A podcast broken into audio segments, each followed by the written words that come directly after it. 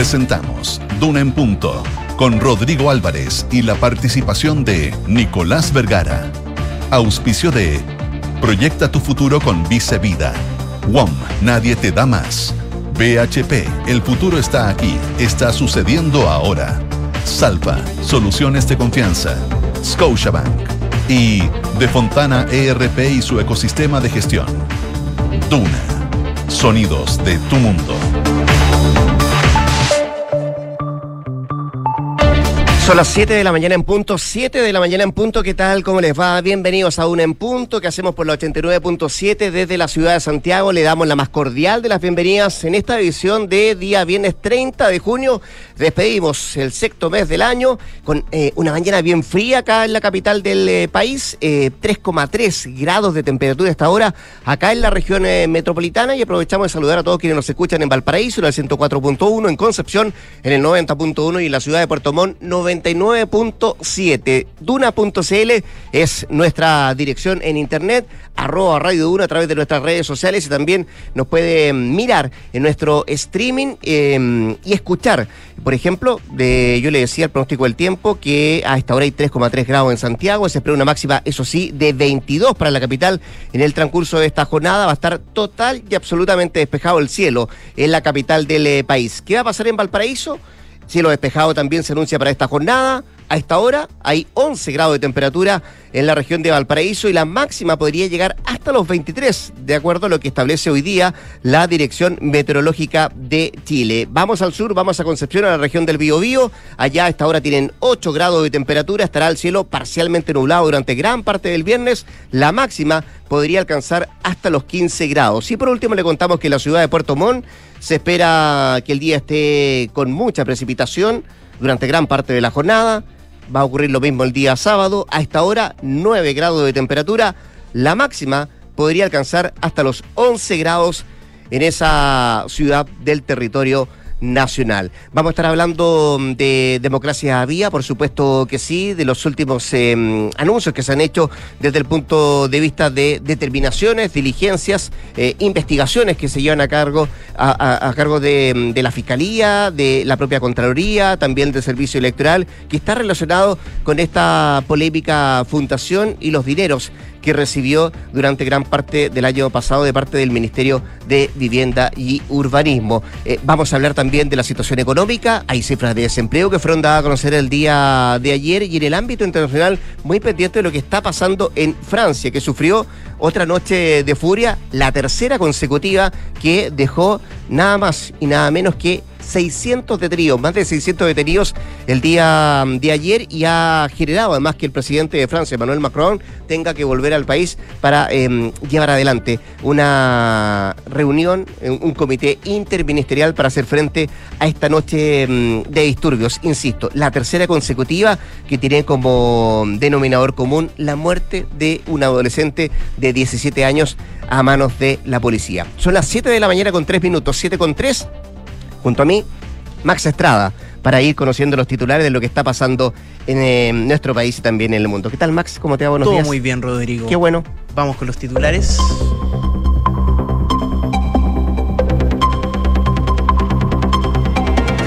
65 diputados solicitaron a la mesa de la Cámara presidida por Vladimir Osevich la creación de una comisión investigadora para indagar el traspaso de fondos desde la Seremía de Vivienda y Urbanismo de Antofagasta a la Fundación Democracia Viva. La iniciativa, adelantada por, adelantada por Renovación Nacional tiene por objeto reunir antecedentes relativos a los actos de gobierno relacionados con las transferencias de recursos realizadas por el Ministerio de la Cartera en relación al programa de asentamientos precarios. El último sondeo, Black and White, dio a conocer una nueva encuesta que profundizó en la polémica entre el serbio de Antofagasta y Democracia Viva en el caso Convenios. Un 95% de los chilenos rechaza la transferencia de fondos de la Seremía a la fundación representada por Daniel Andrade. Por otra parte, un 62% cree que se hizo para enriquecer a los miembros de la fundación y por último, 56% afirma que existe apropiación indebida de los recursos del Estado. El ministro de Hacienda, Mario Marcel, en medio de la presentación de la situación económica de Chile a posibles nuevos inversionistas en Canadá, resaltó la importancia de lograr avanzar en una reforma tributaria. En esa línea, el jefe de la billetera fiscal señaló que si mantenemos la presión fiscal al mismo nivel, lo que ocurrirá es que tendremos que desplazar los recursos reasignando de una parte del presupuesto a otra o aumentaremos las presiones para desequilibrar las cuentas fiscales. La delegación presidencial metropolitana decretó alerta ambiental para este viernes en la región metropolitana. En esa línea, la, delegación llamó a la ciudadanía a respetar las medidas como la prohibición de encender calefactores a leña, no realizar quemas agrícolas y respetar la restricción vehicular. Líderes de la, de la, Unión Europea acordaron apoyar militarmente a largo plazo a Ucrania para defenderse, defenderse ante futuras agresiones de Rusia. En las conclusiones de la reunión, los líderes de la instancia señalaron su disposición a contribuir junto a sus socios en los futuros compromisos de seguridad con, Ucrania. De esta forma, la Unión Europea indica su voluntad de respaldar al país de Volodymyr Zelensky a la hora de defenderse a largo plazo y a disuadir actos de agresión y a resistir los esfuerzos de desestabilización. 667 detenidos y 250 policías heridos en Francia durante la tercera noche consecutiva de protestas por la muerte a tiros de un joven de 17 años a manos de un agente en un control policial. El ministro del Interior francés, Gerald Darmanin, informó a la cifra de detenciones a primera hora de la mañana, al tiempo que agregó que los agentes de la Fuerza de Seguridad se han enfrentado con valentía a una violencia poco frecuente. 7 de la mañana y 6 minutos. Vamos a estar con infiltrados también, con Nicolás Vergara en un rato más sacando un punto. Hoy día viene Carlos Alonso, eh, que nos va a traer la subida del desempleo a un 8,5% en el trimestre marzo-mayo y una especie de zoom a los cesantes en nuestro país. También eh, nuestra infiltrada Isabel Caro nos viene a contar la crisis interna de Revolución Democrática por Democracia Viva y también las contradictorias señales que ha entregado en el último rato el presidente de la República, eh, Gabriel Boric. Parte de lo que vamos a conversar en un ratito más con nuestros eh, infiltrados acá en Durán Punto. Por ahora, eh, nos hacemos cargo, por cierto, del tema más polémico de los últimos días, que tiene que ver con Democracia Viva, esta fundación que todavía tiene como representante legal a Daniel Andrade. Y a propósito de Daniel Andrade, y es una información que trae esta mañana el diario La Tercera, se destaca que ayer, a eso de las 17.54, eh, el todavía representante legal de esta fundación eh, y ahora expareja de la diputada del mismo partido de Revolución Democrática, Catalina Pérez, envió un correo a la Seremía de Vivienda y Urbanismo de Antofagasta. Eh, ¿Con qué objetivo? Desahuciar anticipadamente, digo, los polémicos convenios que ascienden a 426 millones de pesos que firmó dicha fundación con el Serviu de esa zona y que están en la mira del Ministerio Público por presuntos delitos de fraude al fisco, tráfico de influencias y también malversación de caudales públicos. Se trata de tres contratos suscritos vía trato directo, los que generaron eh, esta crisis política en Revolución Democrática y también el gobierno cobrando las salidas de Tatiana Rojas, que eh, ocupaba la subsecretaría de Vivienda, y de Carlos Contreras como Ceremi de esa cartera, quien era además usted recordará, el ex jefe de gabinete de la parlamentaria Catalina eh, Pérez eh, por Antofagasta y también amigo de Andrade.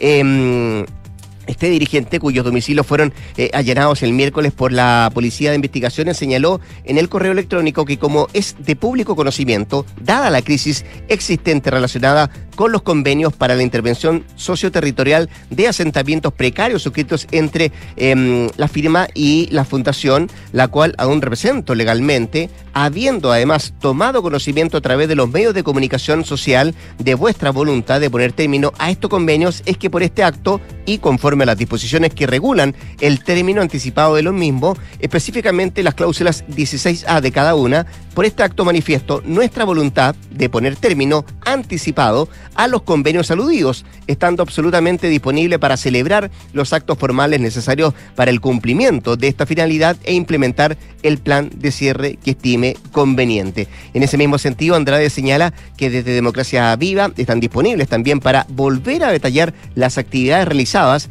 rendir eh, pormenorizadamente los avances de lo convenido y también poner a disposición del de, el Ministerio los dineros no utilizados en la tarea encomendada y que se encuentran intactos en la cuenta corriente de esta fundación. importantes los detalles que se entregan a propósito de este correo electrónico que, insisto, es información que trae hoy día el diario La Tercera, que era algo que había manifestado el propio ministro de Vivienda, eh, Carlos Montes, lo había pedido también el propio gobierno de que se restituyeran los dineros eh, que habían sido otorgados a esta fundación y que no se habrían ocupado dentro del trabajo que se le había encomendado, o al menos para que se le habían establecido aquellos dineros. Eso como una parte. Y segundo, que eh, busca eh, poner anticipadamente término a estos, contratos o a esta entrega de dineros por parte de Andrade y establece una cosa que no es menor también, que dice que se encuentra ese dinero en la cuenta corriente de la fundación. Em, cierra el correo también Andrade con la siguiente firma no se vive celebrando victorias, sino superando derrotas. Eh, curioso la firma cómo termina el correo electrónico, insisto, información que trae el em, diario La Tercera esta mañana que habla justamente de este último correo electrónico de quien eh, todavía oficia como em, representante legal de esta fundación, Daniel Andrade, insisto, la expareja de la diputada Catalina Pérez, además amigo de Contreras, el ex Ceremi de Antofagasta, y que da cuenta entonces de eh, la posibilidad de desahuciar estos contratos que alcanzaron los 426 millones de pesos. Eso por una parte. En paralelo, eh, tenemos que dar cuenta también de la situación eh, que lleva adelante la propia oposición, que lanzó una nueva ofensiva o está preparando una nueva ofensiva en este llamado caso Democracia Viva, y ahora van por la creación de una comisión investigadora que indague justamente estos millonarios convenios, estos millonarios contratos entre el CEREMI de Vivienda de Antofagasta y la propia, y la propia fundación. Eh, se trata de un grupo transversal de diputados que le presentó la petición al presidente de la Cámara, Vladimir Osevich, y en total son 65 firmas de parlamentarios que pertenecen a Chile Vamos, a republicanos, eh, al Partido de la Gente, a ex diputados que, que eran miembros del Partido de la Gente, eh, también a um, parlamentarios diputados de em, la democracia cristiana, incluso algunos parlamentarios como Pamela Giles y también Félix González, que pertenecen al Partido Ecologista Verde Social. Bueno, eh, la instancia em, buscaría, entre otras cosas, eh, reunir antecedentes relativos a los actos de gobierno relacionados con las transferencias de recursos realizadas por el Ministerio de Vivienda em, de sus secretarías regionales ministeriales, así como también del Servicio de Vivienda y Urbanización organización en el marco de este programa de asentamientos precarios del Ministerio de Vivienda eh, para los años 2022 y 2023. Eh, habló a propósito de esta petición de esta comisión investigadora el em, diputado y jefe de bancada de Renovación Nacional, Frank Sauerbaum, quien especificó que la solicitud tiene firmas de distintos partidos políticos para poder establecer la responsabilidad política y también administrativa del Ministerio de Vivienda en la entrega de recursos millonarios a fundaciones y también ONGs que han hecho mal uso de los recursos públicos, fue lo que manifestó el eh, parlamentario de Renovación Nacional. Una instancia que dicen muchos puede ser previa a la posibilidad de acuerdo a lo que eh, lleve adelante esta comisión investigadora, eh, de la presentación de una acusación constitucional contra el ministro eh, de Vivienda, Carlos Monte, que en el último, mm, en los últimos las últimas horas, podríamos decir, se ha acrecentado un poco la pedida de su salida por parte de algunos parlamentarios de la oposición. Vamos a ver eh, cómo avanza este tema, sobre todo por una situación particular que tiene que ver con esta información que trae esta mañana el diario La Tercera, que da cuenta de aquellos correos de Andrade enviados al ministerio, eh, no solamente para desahuciar los contratos, sino que también para restituir los dineros que estarían todavía eh, en las cuentas corrientes de esta fundación. Em, el tema no se acaba acá, lo decía el propio ministro de Vivienda, Carlos Montes, esto está recién comenzando. 7 de la mañana con 13 minutos. Estás escuchando Duna en punto. Y a propósito, y en otro tema paralelo que tiene que ver con eh, democracia viva o con el caso convenios, el ex coordinador de la campaña de la prueba, Felipe Heuser, valoró la decisión del servicio electoral de iniciar una investigación contra la Fundación Democracia Viva y también la corporación Aprueba por Chile, luego de que enviara una carta que fue dada a conocer ayer por la tercera PM, contando cómo fue que la fundación recibió millonarios aportes de campaña para la elección del plebiscito de salida. Destaquemos que la decisión del CERVEL se originó luego de que Heuser diera a conocer que Democracia Viva recibió un monto total de aproximadamente 51 millones de pesos en donaciones online, datos contradictorios a los manejados por el organismo electoral, ya que según ellos la fundación habría recibido poco más de 31 millones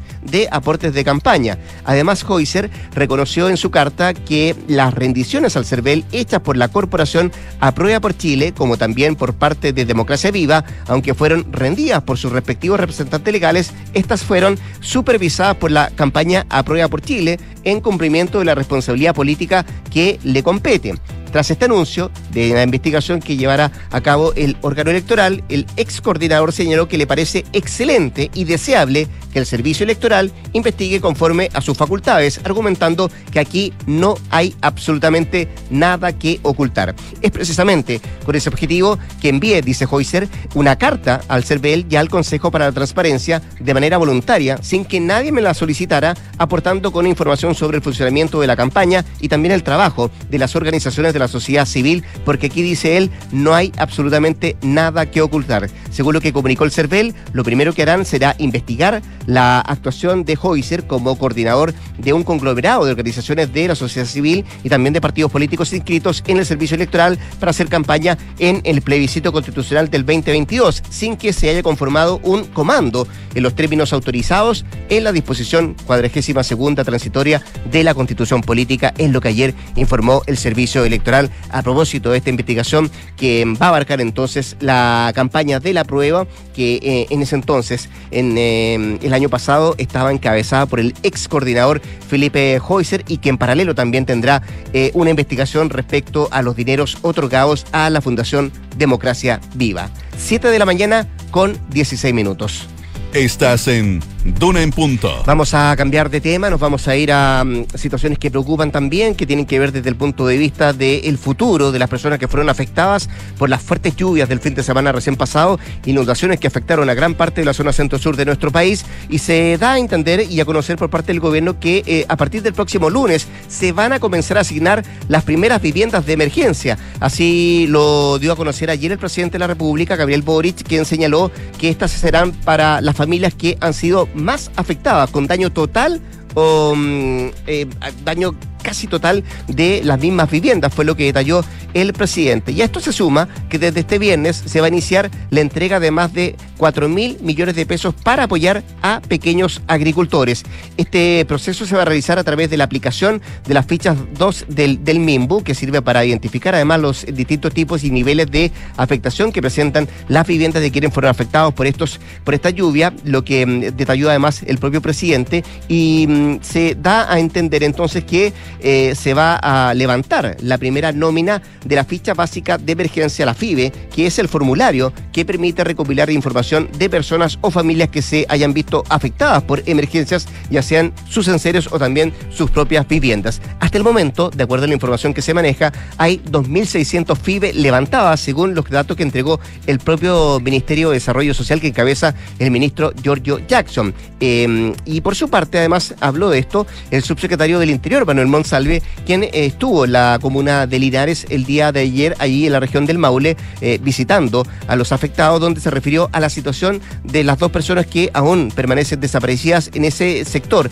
eh, básicamente las cercanías del río Ancoa. Lo que dijo el subsecretario es que no se va a abandonar la búsqueda, ni tampoco de, em, porque son dos personas, un voluntario de bomberos y tampoco una persona adulta mayor de 88 años que fue arrastrada por las aguas de este río, fue lo de lo que destacó el subsecretario Monsalve, donde también agregó que hoy será un anuncio detallado de las primeras ayudas en materia de vivienda, en materia de recuperación productiva, en los sectores silvoagropecuarios y también en aquellos eh, también con emprendimiento. Eh, mucha gente que estaba eh, llevando adelante un emprendimiento que lo vio todo perdido a propósito de esta situación eh, que se generó por las lluvias intensas del fin de semana recién pasado, particularmente en las regiones del Maule y en la región del Ñuble. 7 de la mañana con 19 minutos. Escuchas Duna en punto. También le vamos a contar que el Ministerio de Salud emitió una alerta por contaminación por listeria en una marca de queso, una enfermedad que puede, usted sabe, generar cuadros leves o graves en embarazadas particularmente, en recién nacidos, en en enfermos crónicos y también en algunos adultos mayores. Esta alerta alimentaria se encendió tras detectarse la bacteria en el queso mantecoso laminado producido por la Rotunda Limitada durante una fiscalización que llevó adelante la Seremia de Valparaíso, donde funcionarios de esta repartición encontraron esta bacteria en un envase de 300 gramos con fecha de, elaboración del 20 de abril del 2023. Y, la autoridad sanitaria publica un comunicado en el que recuerda que la listeria puede contaminar los alimentos, es resistente a la refrigeración e incluso a la congelación y es causa de listeriosis en humanos. Y aunque la mayor parte de la persona no desarrolla enfermedad por esta bacteria, hay un porcentaje menor de la población que podría verse afectada y también desarrollar esta enfermedad, la cual puede ser leve, eh, como cuadros gastrointestinales, eh, o grave, presentando fiebre, también dolores musculares, septicemia o también meningitis, es lo que advierte em, la cartera en un comunicado. Eh, en este grupo de riesgo también em, pueden presentar consecuencias más graves las mujeres embarazadas, como decíamos, también los recién nacidos y los adultos mayores. descubierta esta bacteria, la Serime de Valparaíso prohibió el funcionamiento de esta planta y también retiró todos sus productos del mercado en virtud de prevenir la exposición de la población a este producto contaminado. Cierra el escrito del Ministerio de Salud a propósito mm, de esta mm, contaminación encontrada el día de ayer por listeria en una marca de queso. 7 de la mañana con 20 minutos. En Tune en Punto le tomamos el pulso a la economía. Miramos lo que pasa con el dólar. Eh, cerró la jornada de ayer en 803,33 pesos. El euro, 871 pesos con 30 centavos. La UEF hoy día en 36.089 pesos. Y también le contamos que el cobre em, cerró ayer en 3 dólares 73 centavos la libra. Miramos también lo que trae la prensa económica. Por ejemplo, Pulso destaca hoy día viernes mercado laboral asalariados se recuperan, pero cesantes crecen en 100.000 personas en un año. En otros títulos que también destaca Pulso hoy día, reforma previsional, Marcel ratifica apertura a que los privados participen en administración de cuentas. También miramos lo que trae el diario financiero, que destaca como principal titular esta jornada de día viernes. Marcel anuncia reforma a la unidad de auditoría del gobierno para evitar casos como el de democracia viva. Son los principales títulos que destaca hoy día la prensa económica.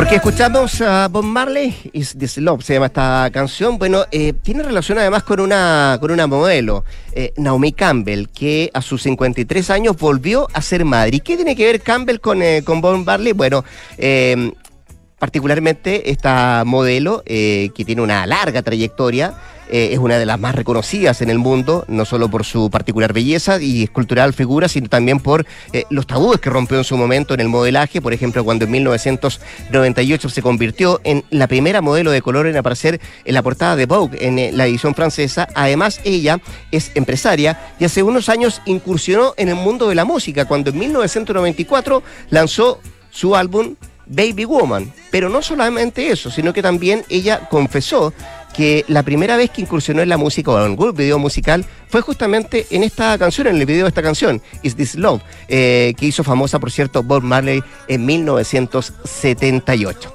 Con la música de Marley nos vamos a la pausa comercial. Eh, conecta la gestión de tu empresa con Sapiens CRP y tu área de gestión de personas con Senda. Ambas soluciones de Defontana y su ecosistema de gestión empresarial. Integra todos los procesos de tu compañía en defontana.com. Y si te preguntas cómo cosecha los ingredientes de tu comida favorita o cómo se conecta el crecimiento de un país de norte a sur, la respuesta es Salfa. Porque detrás de todo lo que nos mueve también está Salfa. Salfa, soluciones de confianza. Y en WOM siguen dándote más. Pórtate a los planes más y agrega planes adicionales con los mismos beneficios del plan original a solo 2.990 cada uno por seis meses. WOM, nadie te da más. 7 con 25. Nos vamos a la pausa comercial. Todavía nos queda mucho más que revisar acá en Durán Punto. Quédese. es acá, el 89.7.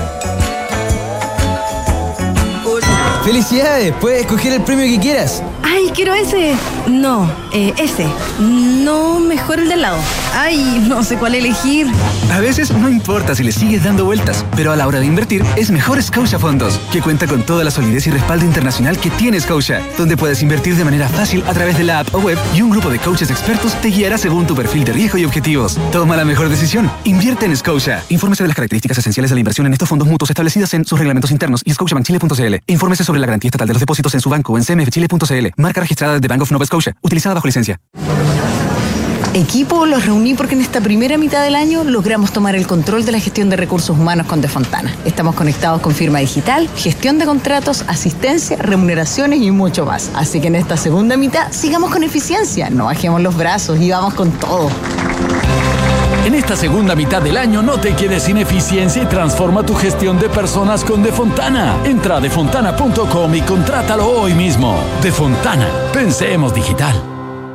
Tú que quieres irte tranquilo este fin de semana, mejor piensa en Verisur, porque ahora con su nueva cámara de seguridad con inteligencia artificial integrada, podrás monitorear tu hogar o negocio las 24 horas del día, estés donde estés, a través de la app desde tu celular. Porque Verisur funciona. Contrata la alarma Cero Visión llamando al 600-385-0003. Calcula ahora en verisur.cl. Universidad Andrés Bello fue reconocida como la mejor universidad chilena por el prestigioso ranking de impacto de Times Higher Education, que mide el aporte al cumplimiento de los Objetivos de Desarrollo Sostenible de Naciones Unidas. Un orgullo para la universidad, que desde su quehacer aporta a la construcción de una mejor sociedad. Universidad Andrés Bello, acreditada a nivel de excelencia en todas las áreas. Detrás de carreteras que nos llevan a todos lados, también está Salfa, con sus máquinas de construcción John Deere y su maquinaria de vialidad del grupo Virgin, facilitando la construcción de caminos que te llevan seguro a tu destino. Detrás de todo lo que nos mueve, también está Salfa. Salfa, soluciones de confianza. Esto es Duna en Punto, con Rodrigo Álvarez. Son las 7 de la mañana con 26 minutos, 7 con 26. Seguimos acá al 89.7 haciendo Duna en punto al teléfono. El senador del Partido Socialista por la región de los Lagos, Fidel Espinosa. Senador, ¿cómo está usted? Muy buenos días. Muchas gracias por atender la llamada a Radio Duna. Muy buenos días, eh, Rodrigo. Un poquito resfriado, pero bien. Ahí ¿Lo, estamos. ¿Lo pillo en su región o no? ¿Perdón? ¿Lo pillo en su región? ¿Está allá?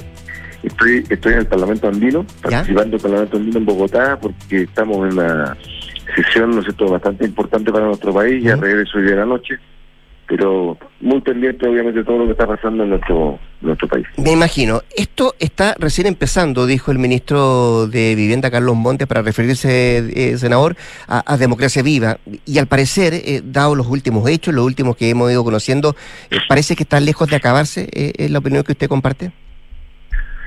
A ver, bueno, yo primero quiero señalar de que tenemos que hacer un poquito de memoria, que el, el gobierno, en particular el ministro Montes, partió relativizando estos temas al inicio, cuando esto recién se destapó, dijeron que todo esto era, era normal. Él hizo un sumario, después fue envió una delegación a Antofagasta y cuando ya vio que los hechos se iban desencadenando con fuerza, comenzó a tomar acciones un poco más duras, lo cual yo valoro. Pero siempre se ha llegado tarde. Por ejemplo, cuando ya hace una semana dijimos que esto era mucho más allá de democracia viva, que es el escándalo mayor hoy día, repudiado por el 95% de los chilenos según la, última encuesta, el tema de democracia viva.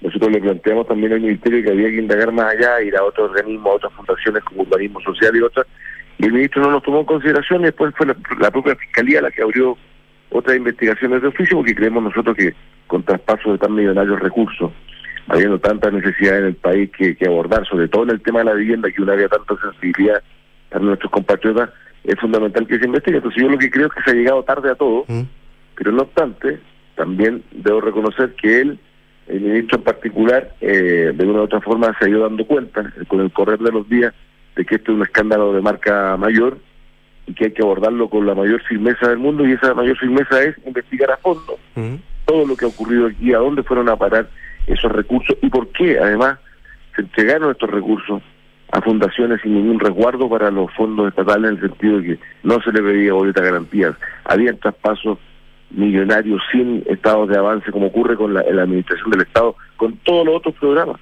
El mismo Ministerio de Vivienda, Rodrigo, en su programa habitual de la vivienda sin deuda, los programas DS49, DS19, que son los programas centrales para entregar la casa propia, cuando trabaja con las entidades patrocinantes o denominadas EGIS, no les paga un solo peso hasta que se logre el objetivo final, que es llegar en un proceso que puede durar dos, tres años, a la casa propia cuando ya la, la EGIS inicia su trabajo con los comités de vivienda.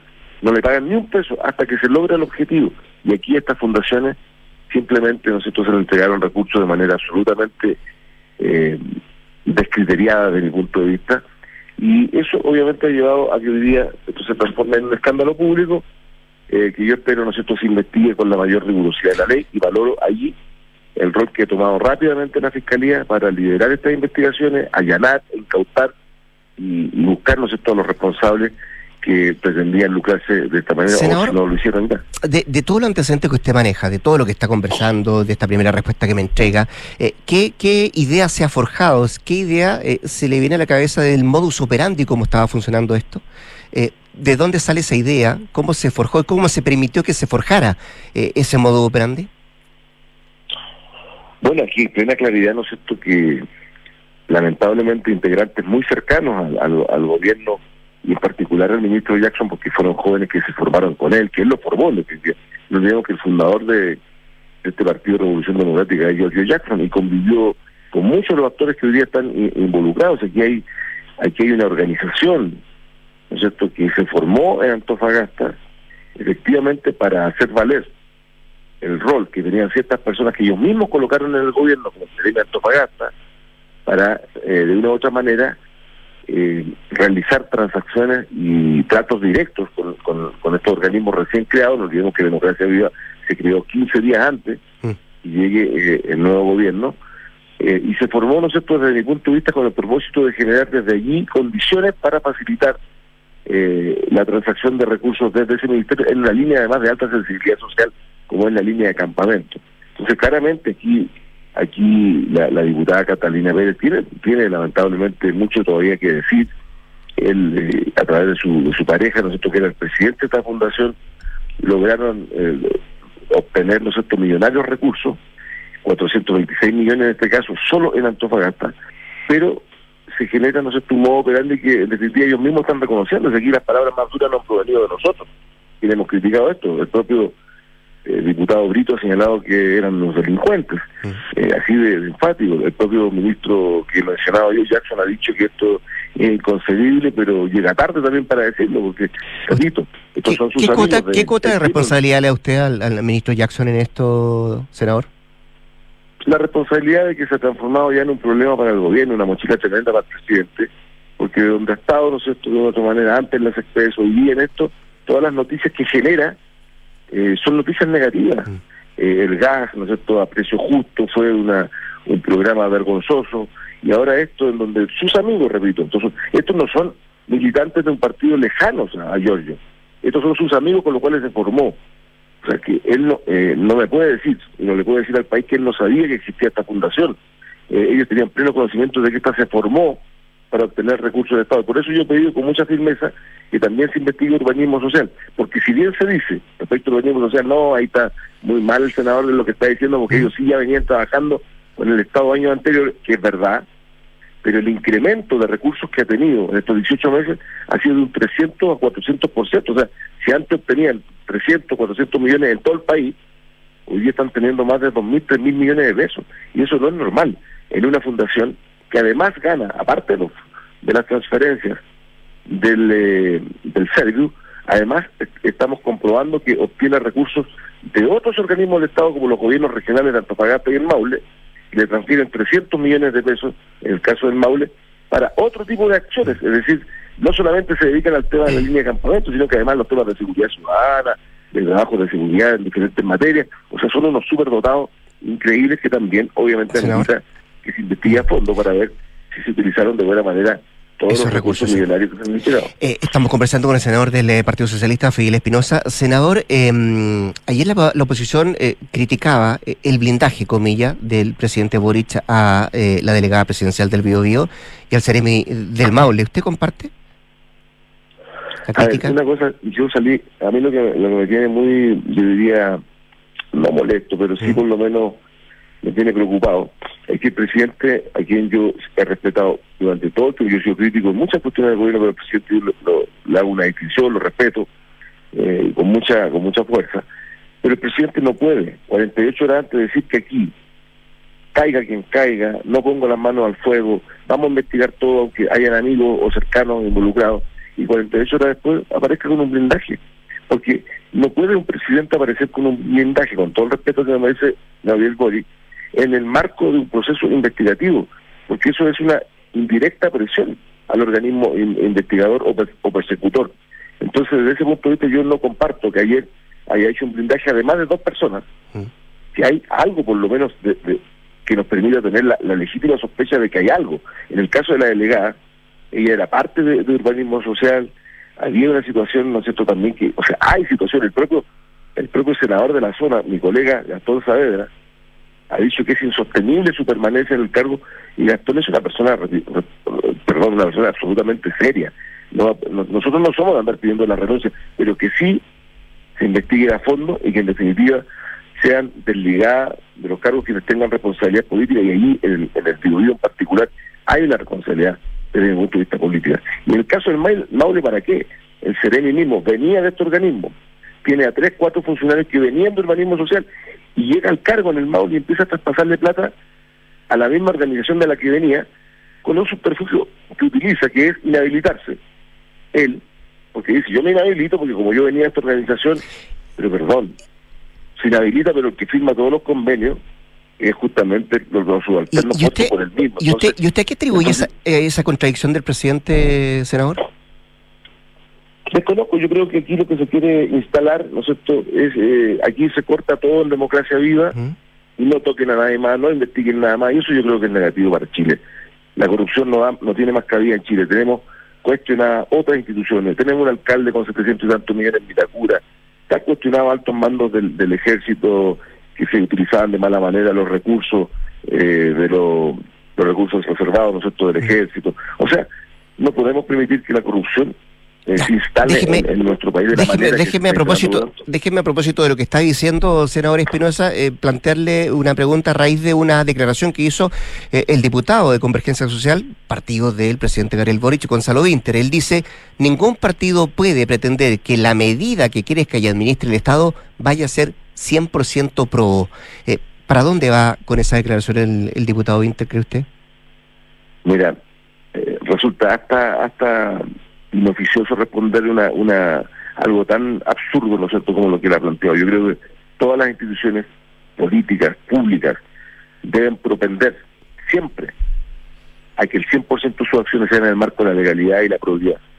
Y si hay indicios, si hay indicios cual- de cualquier tipo, ¿no es cierto?, de que hay un acto impropio o falta, o falta de probidad o de transparencia, obviamente que tienen que aplicarse la mayor drasticidad de la ley. O sea, su palabra, sus palabras de este, de este señor eh, diputado dejan abierta la posibilidad que uno piense y él diga, ah, ya no, por medio de esta institución sabemos que aquí vamos a tener un 10 o 20% de, de corrupción, pero bueno, son las cosas de la vida y, y así va a ser siempre. Yo creo que no, yo creo que sus palabras eh, son, bueno, han sido muy mal recibidas además por todo el espectro social y, y político, pero siempre tiene que propenderse y por eso en mi propio sector conmigo incluso están molestos porque yo digo que mi propio partido yo lo he sentido tibio en esto, me he sentido solo denunciando la, la, la corrupción en algunos momentos, por eso valoro mucho lo que hizo Gastón en en, en el Biobío, porque la corrupción no tiene color político, tenemos que atacarla provenga donde provenga, sea el alcalde de Itacura que se está robando la plata o sea este otro señor de mi propio sector, y más duro, si no es de- es de nuestro propio sector. Eh, yo no sé si usted la, yo no sé si usted la- llegó, sí. déjame- de- solo una, una, una palabra, Sí. la Revolución Democrática llegó al poder diciendo que ellos venían, como lo dijo el propio ministro Jackson, eh, con superioridad moral, estándares mucho más elevados de superioridad moral. Lo hicieron añico, su discurso de 10 años, lo hicieron añico en 10 días. Ya, la última. Usted no sé si tenía cercanía con la diputada Catalina Pérez, vicepresidenta de la corporación. Em, ¿Le sorprende el silencio de ella? Bueno, yo creo, yo, o sea, no, cercanía no, él fue, fue colega mía cua- cuatro años, yo creo que ella hoy día está presa, ¿no es cierto?, obviamente de, de todas las, las irregularidades en las cuales están involucrados sus cercanos, y lamentablemente lo más probable que ocurra es que en el marco de la investigación se va a comprobar que ella tenía vinculaciones estrechas con esta, con esta fundación, de la cual su pareja, ¿no es cierto?, era, o su pareja era su presidente y articulador. ¿Usted cree señor- pensar que ella tenía vínculo? Claramente, o sea, no, no puede decir que ella ante sus ojos, como dijo el Ceremi Antofagasta, que no tiene ni una credibilidad ese ex Ceremi de, de vivienda cuando ayer dice que quiere burlar de la inteligencia de los chilenos cuando dice la diputada no tenía ni, ni un conocimiento de lo que estaba pasando. Discúlpeme, cuando uno está en su territorio, obviamente que si hay una, una entidad que es cercana a mí, porque mi pareja la dirige, ¿cómo no? Es capaz de saber lo que está pasando eh, en esa institución. Y claramente que eso se va a corroborar en la investigación y hay que dejar repito, por eso al presidente hay que, hay que decirle con mucho respeto, presidente, las investigaciones dejemos que avancen, no blindemos a nadie, no metamos el fuego, las manos al fuego por nadie, porque podemos salir quemados. Yo por lo menos, aunque mi partido se enojen por mi accionar y la dureza con la que he planteado esto, voy a seguir actuando en la misma línea, porque creo que eso es lo mejor que le puede pasar al país, que la corrupción cuando aparezca en alguna parte, la combatamos independiente del color político del que la esté provocando. Perfecto. El senador del Partido Socialista, Fidel Espinosa, conversando esta mañana con Duna. Gracias, senador. Buen retorno al país. Un abrazo grande, Rodrigo. Igualmente. Muy bien, muchas gracias. Igual. 20 minutos nos separan de las 8 de la mañana. Vamos a la pausa. Eh, construir un mejor futuro está sucediendo ahora y son los recursos esenciales como el cobre que produce BHP en Chile los que ayudan a hacer lo posible. El futuro está aquí, está sucediendo ahora.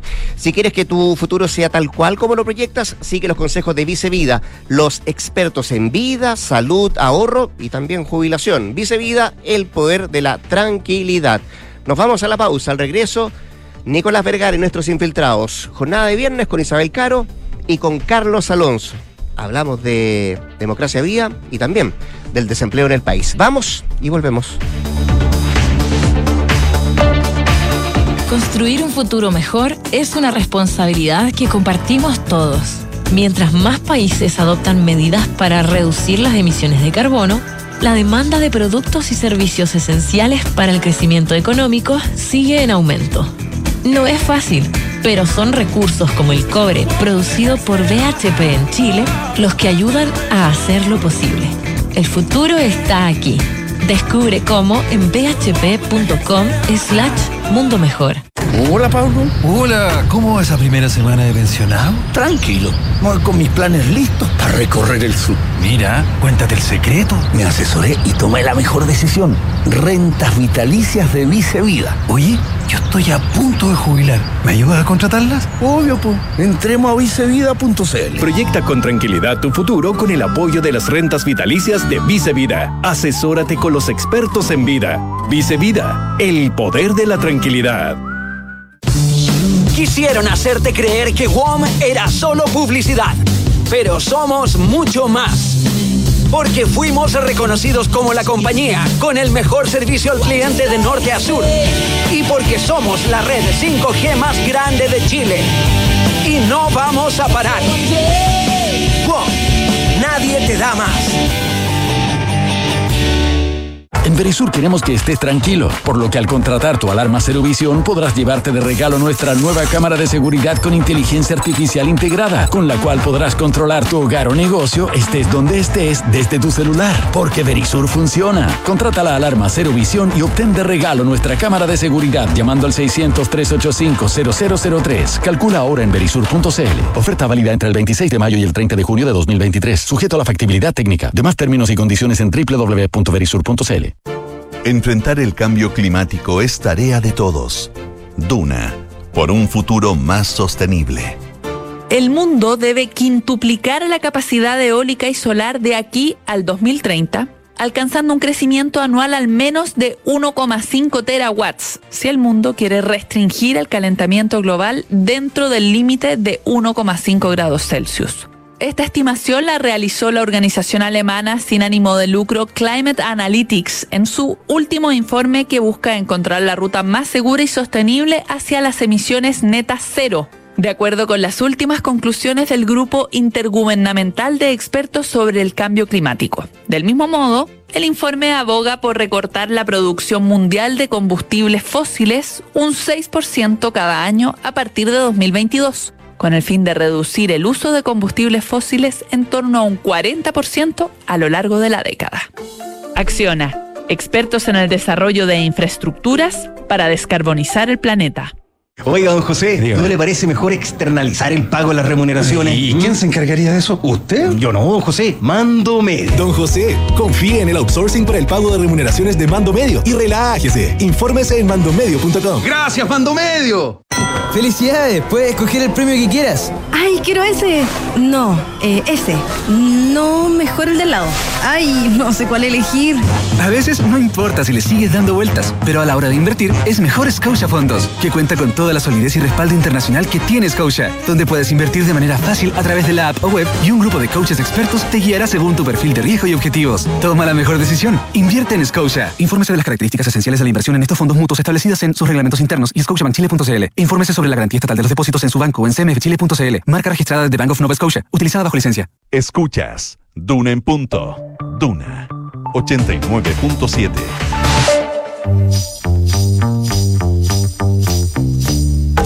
Son los infiltrados en Duna en punto. 7 con 45, 7 de la mañana, 45 minutos. Nicolás Vergara, ¿cómo te va? Bien, Rodrigo, ¿a ti? Aquí estoy, pues. Bien.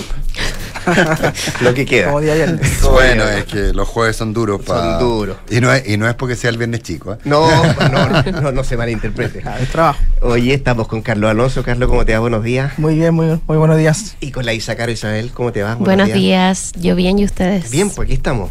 Mejor que otra gente. Sí. Parece, ¿ah? Eh, decía hace poco rato eh, el senador del, Partido Socialista, Fidel Espinosa, le pregunté a propósito de esta blindaje que hace el presidente a eh, dos autoridades, una del Maule y otra del, del Bio Bio, particularmente la delegada presidencial. Lo critica fuertemente, dice que no hay que anticiparse a los hechos. Eh, todavía hay una investigación en curso, como ahora eh, tratar de, eh, comillas, defender, dice a autoridades que podrían estar involucradas en este, en este proceso. ¿Lo entienden así en la moneda? Mira, la verdad, eh, generó harta confusión lo que hizo ayer el presidente Gabriel Boric, eh, no solo a nivel del oficialismo, sino que también en sectores de la oposición, eh, justamente porque él, eh, como tú decías, blinda a dos personas. eh, a horas de que la Fiscalía abriera una nueva arista penal justamente en el Maule a propósito de los convenios de la Fundación Urbanismo Social. El caso de la delegada del Biobío es particular justamente porque su propio partido la incorpora, la menciona en la querella que presentan ante la justicia eh, a propósito del caso Democracia Viva, como una de las personas que eh, tuvieron algún tipo de vínculo justamente con esa fundación en su momento. Eh, entonces, eh, efectivamente, llama la atención lo que fue interpretado como un giro del presidente en este sentido. Él en algún momento plantea que él no va a meter las manos al fuego por nadie.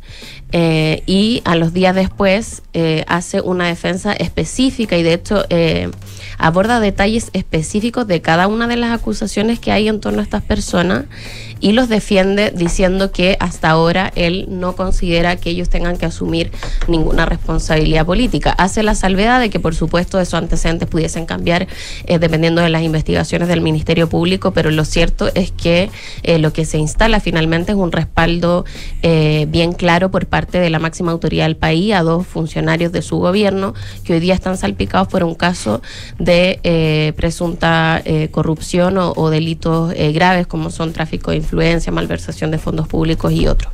Así es que, eh, como les decía, generó confusión. ¿Por qué? Porque en la moneda explicaban que habían eh, efectivamente, o sea, interpretaban estos dichos a propósito de factores como políticos que tienen que ver con lo que decía ayer también el presidente, es decir, nosotros no vamos a hacer de esto eh, un- un- una ecuación, digamos, que, que termine siendo como cuántos cuántas renuncias se anota la derecha con esta crisis que estamos viviendo como sector.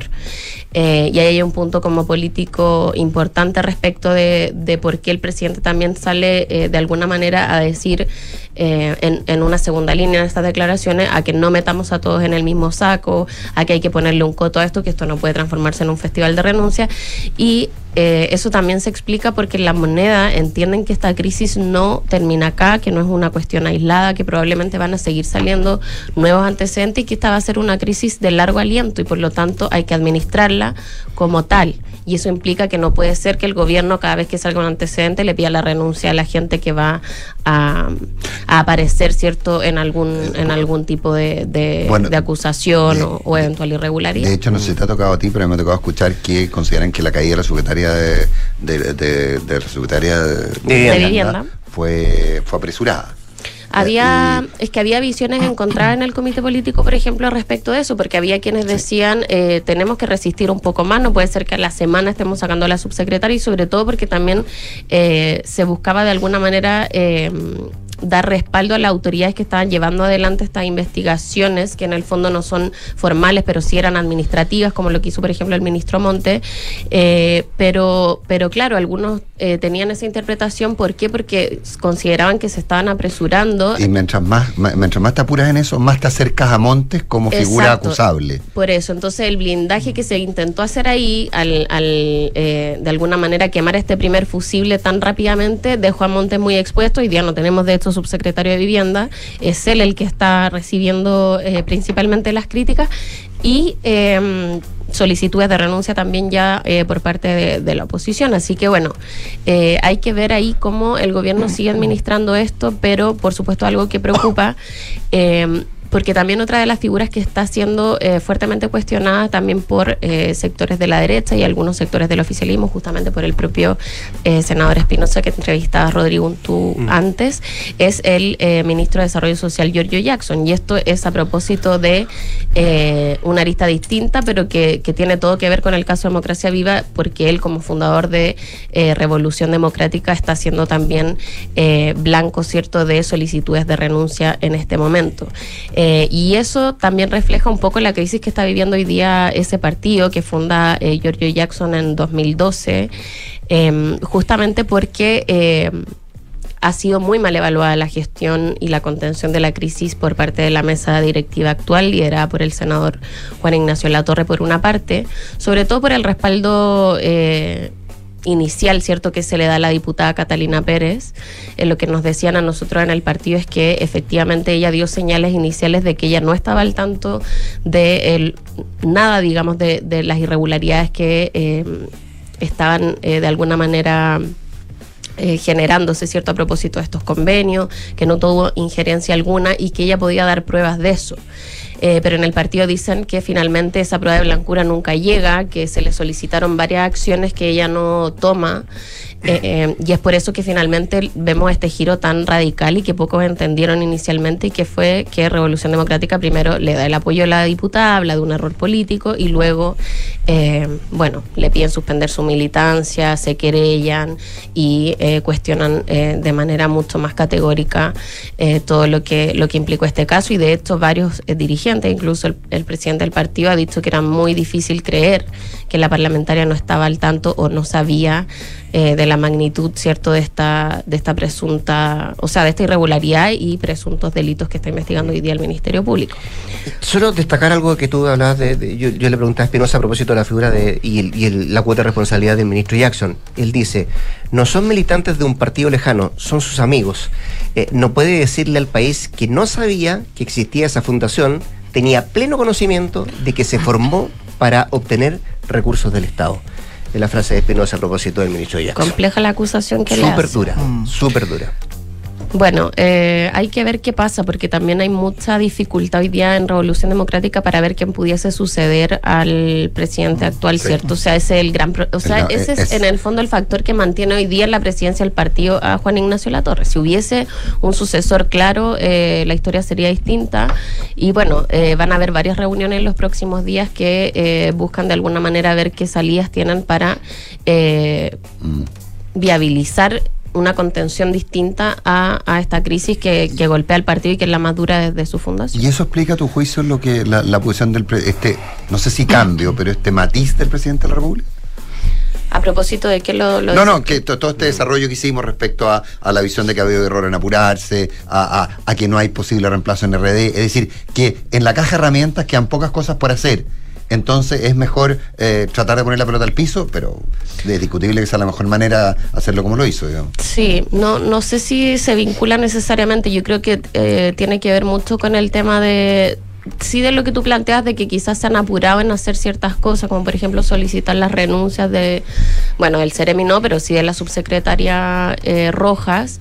eh, pero también porque ven a la derecha de alguna manera muy eh, activa, ¿cierto? Solicitando la cabeza de, de autoridades del gobierno y tampoco le quieren dar ese punto, eh, no al menos en esta etapa de, de, Que- que- de la crisis. Qué notable, ¿eh? porque conversando con, no sé si te ha pasado, conversando con gente que está a la cabeza de los partidos de oposición, una de las cosas que te dicen es la crítica interna que reciben por no aprovechar el momento y ser más duro. Eh, eh, Claro. Entonces te das cuenta cómo las cosas se ven de un lado y de otro, digamos. Ah, pero ¿cómo no estamos haciendo nada? Ah, eh, y, y desde el gobierno perciben que la derecha está tomando posiciones y está pidiendo cabeza, etcétera, etcétera. Entonces, todo depende de qué lado de la ecuación te pongas. Esto está recién comenzando, lo dijo Así el ministro es. Montes, ¿no? Gracias, Isa. Eh, Carlos, hablemos de desempleo. La cifra de 8,5 del trimestre marzo-mayo, séptimo aumento consecutivo anual, si no me equivoco. Así es, porque el empleo, eh, como bien señala, sigue subiendo por séptima vez consecutiva, 8,5 en la tasa de desempleo, que esto eh, equivale a 841.916 desempleados que hay hoy en, en Chile. Los desempleados se dividen en, en dos categorías, se puede decir. Una son los cesantes y los otros son los que buscan eh, empleo por primera vez. Los cesantes es el grupo, obviamente mayoritario, que eh, llegan a 774.400 personas. Estas personas, eh, o la definición, mejor dicho, del INE que hace de los cesantes, son personas que tenían un empleo, lo perdieron y inmediatamente están buscando un nuevo empleo. Esas personas son las que le está costando más volver a insertarse en el mercado laboral. De hecho, en el último trimestre, en este que estamos eh, conversando, eh, hubo un aumento de 100 de 100.000 cesantes. Esto equivale a un alza de 15%. Eh, si bien es un alza importante, el- la cantidad de, cesantes viene subiendo sobre 100 mil eh, personas desde principios de año. Es decir, en cada trimestre, comparado con el mismo trimestre del año anterior, hay más de 100.000 personas que están en la categoría cesante. Lo que indica también un poco o sirve un poco de termómetro de cómo está el mercado laboral. Lo que quiere decir que no están eh, la, la demanda por, de las empresas por trabajadores no, no está siendo tan alta para absorber la cantidad, la oferta de, de trabajo que hay, la oferta de trabajadores se puede decir. Ahora, eh, ¿quiénes son o cómo se desglosa esta cifra, las, esta cifra de cesantes? De acuerdo al, al- al INE, la mayoría son hombres que tuvieron un alza de 17% en comparación al mismo trimestre del año pasado. Esto equivale a casi 63 mil personas. Eh, o sea, hay 63 mil personas más eh, cesantes que el año pasado. Lo otro eh, que se destaca, que son personas que tienen educación secundaria completa, eh, con un alza de 20,6% en contraposición con, la, con que tienen eh, educación universitaria completa, que son eh, quienes tienen eh, un alza un poco más acotada de 8,5%.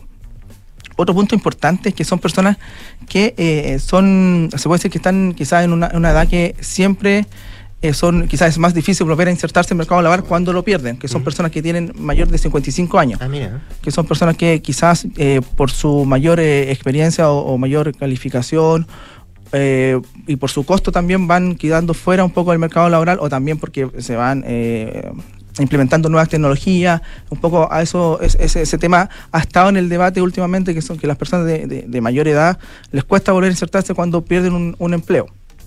Esa es la, que predomina. Y otro sector también que siempre, eh, o no siempre, sino que en, en general está siempre más, más rezagado, son los jóvenes que tienen entre 15 a 24 años. Estos dos grupos son los que tienen eh, la mayor cantidad de cesantes en el último trimestre. Eso por un lado. Eh, sí, hay, hay- hay después probablemente unos dobles clics interesantes, sea ver la cantidad de gente entre 15 y 24 años que está buscando trabajo por primera vez o que está buscando trabajo, eh, porque probablemente uno debería empezar a encontrar ya eh, explicaciones de los abandonos escolares, de las deserciones escolares, Ah, etcétera, etcétera. Entonces, yo, yo no más un- hacía, hacía tiempo que no, no miraba esos números en detalle, pero probablemente ahí también habría una, una información que tratar de conseguir respecto a entender qué pasa con la gente de, de menos de 20 años o, Claro. o gente en Mm. edad escolar, entre 15 y 18 es gente en edad escolar, 15 y 19 es gente en edad escolar que está buscando trabajo. Eh, ahí también sería interesante mirar porque ese es un dato de- demográfico re importante. Claro, y de hecho esa cifra, por ejemplo, lo que muestra el INE, que las personas que buscan empleo por primera vez, no, no está el de, Mm. de la, de la edad, son casi 70.000 personas que están buscando empleo por primera vez, que se quieren insertar al mercado laboral. Claro, porque, cifra- porque hay una trampa estadística a veces en que dice, oye, la- oye, hay mucha gente sin empleo, pero el desempleo bajó.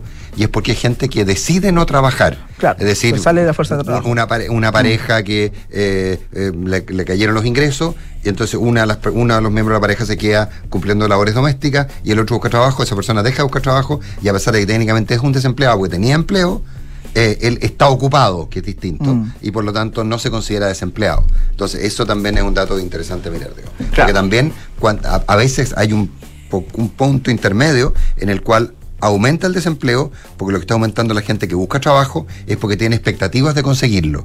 Entonces también hay que Claro, ver cómo, cómo se mueve, puede- cómo se mueve ese dato, digamos. Claro, o sea, en, en este eh, trimestre en particular, la fuerza de trabajo aumentó más que los ocupados, por eso aumentó el, el desempleo. Claro, hay que seguir monitoreando ese- ese, punto que tú, que tú Claro, planteas, porque, claro. porque de repente hay gente que no tiene- dice, como no tiene expectativa alguna de conseguir trabajo, no lo busca. Claro. Entonces podría ser inclusive una señal de mejora, que la gente esté buscando empleo porque tiene la expectativa de conseguirlo. Claro, correcto.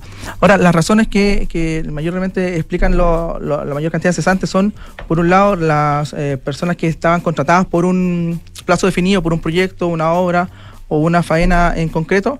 Y la segunda, que se relaciona más con la eh, situación de eh, la economía, es la reducción de personal que hacen las empresas. Esas son las principales variables que hay. Ahora, el lado no, no tan negativo de la cifra, se puede decir, es que volvieron a subir los asalariados, eh, los asalariados, en contraposición con el, Con los, con el cuenta, con los cuenta propia. Claro, son, los asalariados son personas que tienen contrato, que tienen más previsión social. Por ese lado, estos subieron 3,1 versus el 0,2% que cayeron los empleados por cuenta propia. Y eh, bueno, la- la- en el detalle de los asalariados, los privados suben 2,8 y el asalariado público, que hemos conversado otras veces, sube 4,5. Sí, en cantidad comienza a moderar un poco el alza de, de- de empleo público, son 50.000 personas.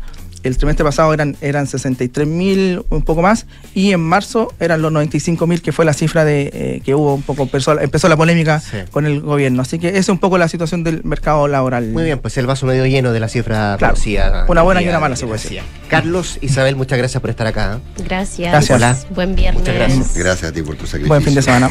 Y dedicación. Se viene la noticia con María José. eh, No, eh, con Max Estrada. Max Estrada, sí, por pues, favor. ahí está. eh, preparando el, el boletín. Y después de eso hablemos en off acá en Duna, que es el 89.7. Buenos días.